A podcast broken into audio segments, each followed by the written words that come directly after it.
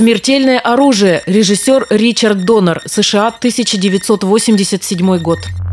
Мир уже не первый день потихоньку сотрясает мода на 80-е. Это очень заметно, например, в дизайне и в аранжировках поп-хитов. Мы тут посидели, подумали и решили в эти предновогодние дни тоже не оставаться в стороне. Мы вдруг вспомнили, что 80-е годы были золотым десятилетием голливудского экшн-кино. А одним из самых знаковых экшенов 80-х было, конечно, «Смертельное оружие» Ричарда Доннера. И надо же, какое совпадение. Этот фильм был рождественским. По крайней мере, это нам подсказывали полустертые детские воспоминания. В них среди взрывов, перестрелок, рукопашных боев взрывов и прыжков с крыши отовсюду торчали лапы елок, лампочки гирлянд и бороды Санта-Клаусов. В общем, мы смахнули пыль с извлеченной из недр бабушкиной кладовой видеокассеты. Следующие полтора часа нас не беспокоила никакая земная суета. Знаешь, Роджер, ты отстал от времени. Люди 80-х не такие крутые. Я человек 80-х. Чего ты взял? Прошлой ночью в постели я заплакал. Ты был с бабой? Я был один, потому и плакал.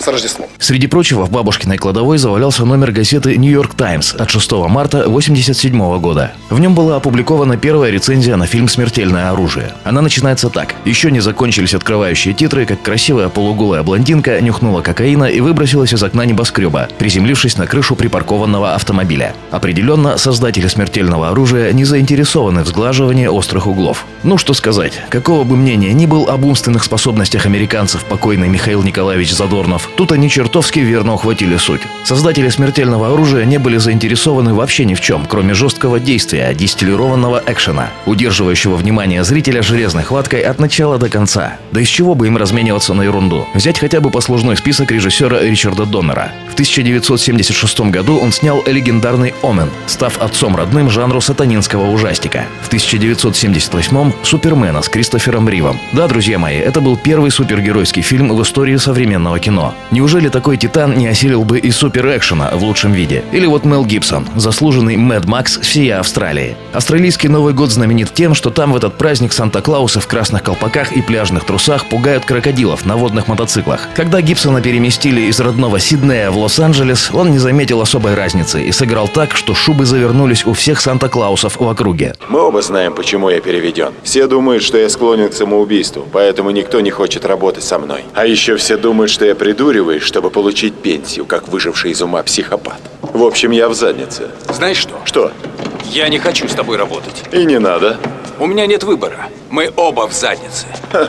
Отлично. Смертельное оружие разыгрывает давно уже ставшую стереотипом карту двух копов-напарников. В напарниках у Гибсона Дэнни Гловер, солидный негр из среднего класса, глава семьи. Пошло они не выглядят ни в коем разе, наоборот, замечательно уравновешивают друг друга. Зажиточный негр и белый раздолбай из домика на колесах. Вот такая химия. Главного бойца со стороны злодеев сыграл номинант Оскара Гэри Бьюзи. Этого актера у нас мало кто знает по имени, но едва ли не каждому знакомо его лицо. Бьюзи до того никогда не играл отрицательных персонажей. Смертельное оружие воскресило его кинокарьеру, а заодно подарило ему ярлык плохого парня. Похоже, до конца жизни. Вот такой талант. Музыка в «Смертельном оружии» тоже создана интересным тандемом. С классической голливудской стороны сработал Майкл Кеймен. Этот композитор, кроме того, что сочинил музыку к огромному количеству фильмов, еще и успел плотно поработать с Pink Floyd, Metallica и массой других рок-групп. Со стороны рокеров в саундтрек отлично вписался легендарный Эрик Клэптон, гитарист которого называли богом, когда ему еще было 19 лет.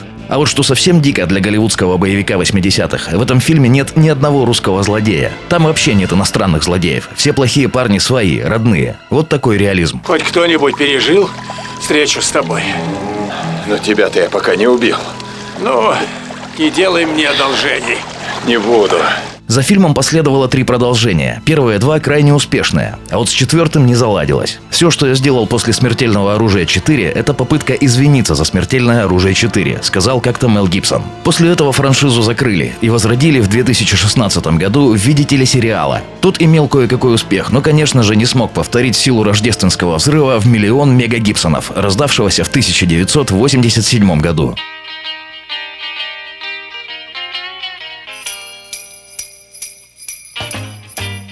Jingle bell, jingle bell, jingle bell rock.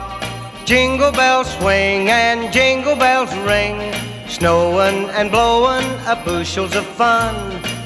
Now the jingle hop has begun. Jingle bell, jingle bell, jingle bell rock.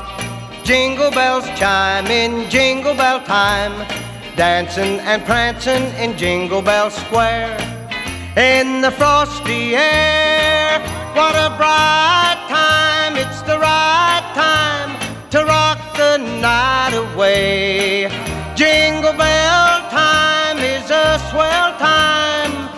to go gliding in the one horse sleigh. Giddy up, jingle horse, pick up your feet. Jingle around the clock. Mix and mingle in the jingle and beat. That's the jingle bell rock.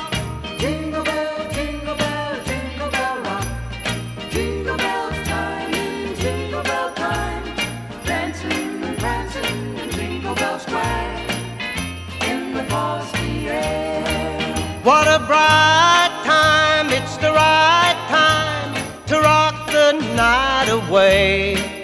Jingle bell time is a swell time to go gliding in the one horse sleigh.